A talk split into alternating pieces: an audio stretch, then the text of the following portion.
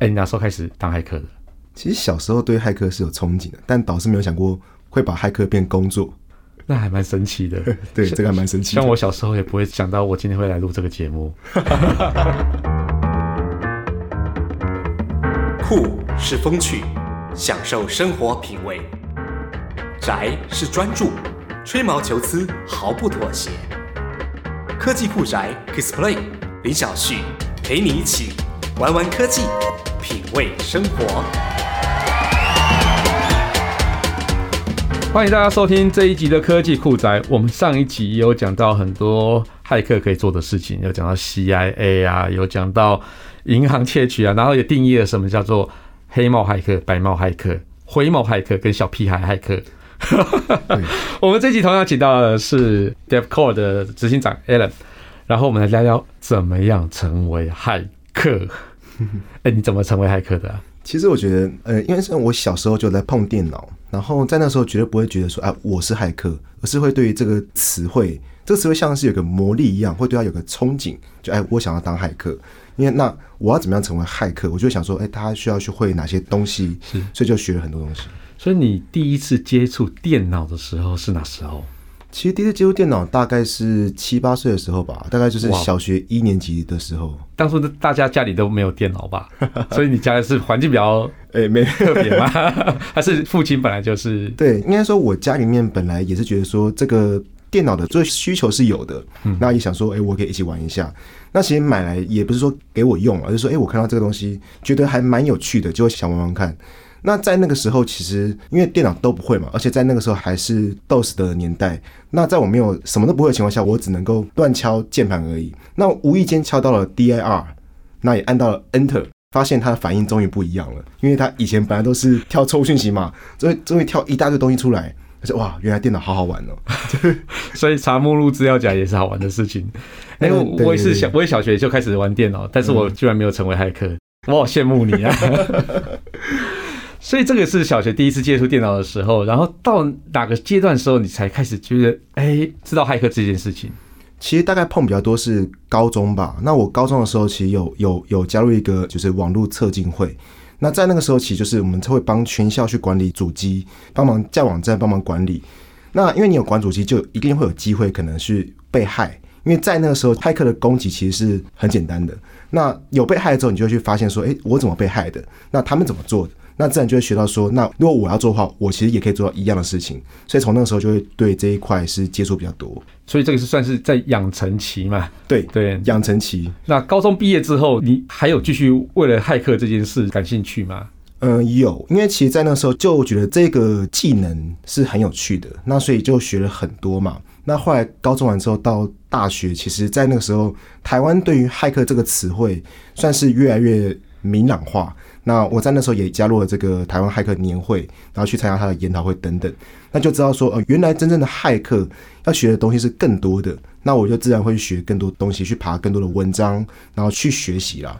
那在那时候，其实也有去组一些自己的社团啊，就跟一些好朋友，就想说我们可以一起学，然后去参加比赛。在你开启这家公司的时候，应该算是比较专业的一些治安人员了。那在成为专家的路上，你有遇到什么样的困难呢？嗯，最大的困难其实，我觉得“专家”这个字的定义，应该说，我今天觉得我是专家，但是这个“专家”这词不是我说了算，而是听我讲话的那个人说了算。像我们今天开的公司，我今天跟我的客户说我很专业，那他不会听，要他说我觉得你很专业，那才叫专业。所以遇到最大的阻碍是，我本身是工程出身的，那我只会讲电脑的语言，那我今天要把它讲成人话，其实也很难的事情。所以光这一点就学了非常非常久。哦，所以其实，在一些传统的一些，比如说银行啊，或者说一些公司里面，对于治安这件事情的认知，现在已经有比较觉醒一点了吗？还是说，还是说你讲的什么东西，他还是说没有啊？我干嘛用这个？其实这两年来，因为在我们公司所接触到的客户里面来看啊，其实这两年来成长非常非常快。那很早以前，可能大家会觉得说，资安这个东西是绝对不会是必需品。但这两年来，可能因为资安事件太多了，可能银行被盗领啊等等的，他们会知道说，资安呢不做不行。所以，像你刚刚讲一些建议，他们其实会觉得，哎，那我应该要做。那你觉得要成为骇客的门槛会非常高吗？就像我啦，如果我现在开始努力的话，有没有机会成为骇客？如果是你的话，可以哦，真的哦，那我可以先拜你为师吗？所以门槛真的不高吗？其实我觉得门槛非常非常高，但是我觉得这不代表说你不可能学啊，因为其实就像说你学乐器一样，你不太可能说我只练习一个月就可以变超强，一定要是不断的练习。那资安其实是更难，因为呢，资安它其实面向非常广。你可能要会各种程式语言，然后各种网络架构的建制等等。那你学很多之后，你要学怎么攻击、怎么防御，所以要学的东西是很多的。但你如果锁定几个面向去学的话，其实应该是有机会学起来。那其实像现在可能政府单位，还有像教育部，他们都有推很多就是这种有点像是骇客养成计划，他们是纯粹是为了好事的。可能他们是想要养资安的人才，或想要出国去比赛，他们都有很多的课程是可以去听听看。哎、那个骇客啊，他看网络世界角度啊，会跟一般人不一样吗？因为像我们看一般的网络世界，就是说，哦，那边有什么免费东西可以下载啊，或者说 今天有什么好玩的议题，我们就这样子，就纯粹就是好像是人在那个生活里面而已。那你们应该会有不同的看法吧？其实我觉得骇客看网络的角度是完全不一样。那举例来说，可能我们看到一个网站，我们其实是有办法只单纯看它的网站的长相。我们可能可以知道它是安全或者是不安全的，那这个听起来其实很荒谬，但它其实是有道理的。因为你一个网站如果用的是一个很旧的套件或者很旧的技术的话，它的安全绝对不会是做的太好。但这个是很主观，但是多半是会命中的。那再就是我们会看到很多网站，它提供了一些软体的下载等等，它其实多半是有问题的，因为他们可能为了要赚钱嘛。他就会拿一些糖果吸引你去装啊，去下载。他其实是要赚你的广告费等等。所以你自己成为那个骇客或者治安专家之后，我感觉像是有点职业病。所以看到一个网页之后，你不会很急着想要点进去里面看他的那个新闻或内容，而是先去分析他的那个网络的安全。这也算是你的职业病之一吗？其实真的是会，就职业病可能是会觉得我自己用的网的网站，它到底是不是安全的？举例来说好了。如果今天我在一个购物网站买东西，我应该会想知道说我在里面填的个人资料、信用卡号是不是安全的？安全的我可能才敢买。那再来就会是除了职业病之外，可能还会有一些偏执狂吧。例如说，我一定在每个网站的密码都一定是不一样，而且是从来没有用过的，因为我知道说它一定会被害。那一定会会被害的前提之下，那我的密码如果外泄的话，那其实它是可以登录我其他网站的。所以可能很多事情都会不太一样。还有像我收到一个 email。我可能就不会直接打开，我可能看到它一些奇怪的档案，我可能会想要先把它做一些分析。确认他是 OK 之后，我可能才会开。你的生活好痛苦哦。对，所以这个是有点职业病。我都想到，如果你今天是那个什么毒物专家，那可能什么东西都不敢吃了。比如说这个苹果拿来之后，我要先看一下它表皮的蜡，这的涂层是不是有毒的这样子。要先吃东西前要先拍个照，证明你吃的东西是不是有毒了这样子。对对，然后可能要插银针这样子，看看有没有什么什么奇怪的东西。哇，这样这样生活其实还算算是有点，可能是你乐在其中了。但是我们旁人看。感觉哦，天哪，好辛苦哦！其实也没有说乐在其中啊，是因为我知道那个风险是在哪，然后我也知道我的账号如果被窃取的话，那个风险是我没办法扛的。那既然我帮这么多单位去做治安，那我个人的东西一定要保护好，让我也害到很多单位。对，没错，嗯、我觉得这个非常有职业道德，一定要有的。对对。那其实，在骇客之间啊，你们彼此都会有交流或认识。譬如说，像是乐手之间，应该会有一个乐手协会嘛；作家之间会有一个作家协会嘛；部落客之间也有个部落客协会。哦，该不会有骇客协会吧？哎、欸，是的。我靠！因为在那个，像我之前有说，我有参加一个叫台湾骇客年会。那在这几年，我们我们把它变成台湾骇客协会。那其实我们就是重点，就是我们会办研讨会，会办课程，然后会做很多帮政府、帮企业的事情。那像你刚刚说交流是一定会啦，因为在我们办研讨会的时候，我们会想知道说其他骇客他们在玩什么，他们在学什么。那我们会想要说，我我们想要跟他分享，那我们也想要学他在学的东西。那我们到国外其实也是一样，像国外有很多的研讨会，像是 Black Hat、DEF CON，那还有可能各国其实都有这样的研讨会。那我们去了会想要知道他们最新的一些研究是什么。嗯，那台湾这边除了骇客协会以外，还有没有什么样的比较特别的地下组织啊？其实说组织的话，听起来比较奇怪，就是社群其实还蛮多，因为其实我们在这几年都很希望学生可以自主自安的社群，其实北中南其实都有。那这些社群都会是帮助学生去学习治安，那这个东西我觉得都会是一个很棒的一些交流的机会。哎，在像你小时候在学这些技术的时候，应该是没有老师的吧，或者是也没有书在讲这个的吧？嗯，其实书的话很少，就可能一些国外的原文书，但你想看。小学生看原文书蛮难的，所以在那个时候可能就是不断的上网爬文章，但文章也非常非常少，也不可能会有人教你。但是到现在哦，当年我们都是自己摸嘛，那现在其实是有很多的资源，书也很多，那当然烂书其实也还蛮多的，书很多，然后也有很多人可以问。又有研讨会可以去听，又有人可以交流，所以现在来学这些东西其实是资源比较多的。那像是去参加骇客年会这些人啊，大部分是想要去学呢，还是说想要去交流呢，或者是说想要去有一些商业的一些合作？嗯，其实都有。像学生区的话，他可能会觉得说我想要学技术，那也有些学生是他想要去找工作。那企业来参加的话，可能会是听说有哪些最新的攻击手法，他们要注意的。那他们也会说我想要去寻才。所以在骇客年会上面，他可能就会有一些就是人才媒合的一些活动，对，所以这些其实是都会有的。那骇客之间会有比赛吗？譬如说，我们要抢先先骇进总统府这样子，先骇进去，然后贴上自己的 logo 就赢了这样子。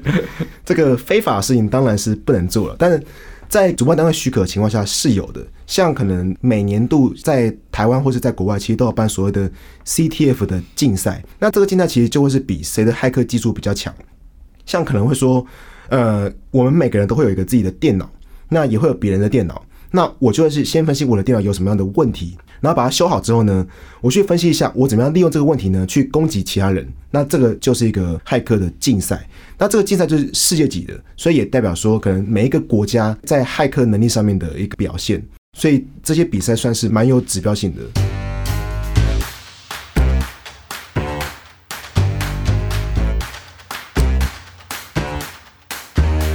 那你处理过印象中最深刻的案子是什么？可以讲的，还是说你这些东西因为都有签 NDA 是全部都不能讲的？其实我们跟客户的关系上面，客户的情况我们其实都是不方便说的。是对，当然，其实资安公司处理到比较惨烈的情况，其实都有。我可以分享别人的一些案例啦。举例来说，像是可能有的企业被害了，那他们可能会找资安公司想要帮忙去分析，看可能骇客害了哪些网站，可能害了哪些个人电脑。但是可能很多企业它处理的方式不太对，它可能就会说啊，我的电脑中毒了，那我第一件事情是什么呢？重灌。那重灌完之后呢，资安公司来了，那可能就没有东西可以看，所以这个都是可能很多资安公司会遇到的一些问题。对，那最近发生了蛮多那种资料被窃取的事情，那其实他们应该也原本就有资安专家在看了，那为什么还会发生这样的事情？其实我觉得资料被窃取，它不一定有资安专家在看。对，对，因为他可能资安对他们来说可能会是优先权不一定是最高的，他可能会想要先把资源花在一些其他地方，会赚钱的地方。对，可能会是这样子，所以资安这边他们可能投入的东西就会是比较少的。所以治安是其实是一个对于公司的东西的保护，但是他并不会主动去赚钱。对，这个也会是台湾很多老板的一些盲点呢、啊。他们会觉得说，我今天花这个钱做治安，那你可以帮我赚多少钱？